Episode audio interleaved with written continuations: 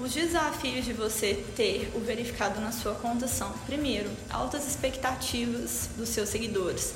As pessoas podem esperar que você gere um conteúdo relevante e que você poste com frequência.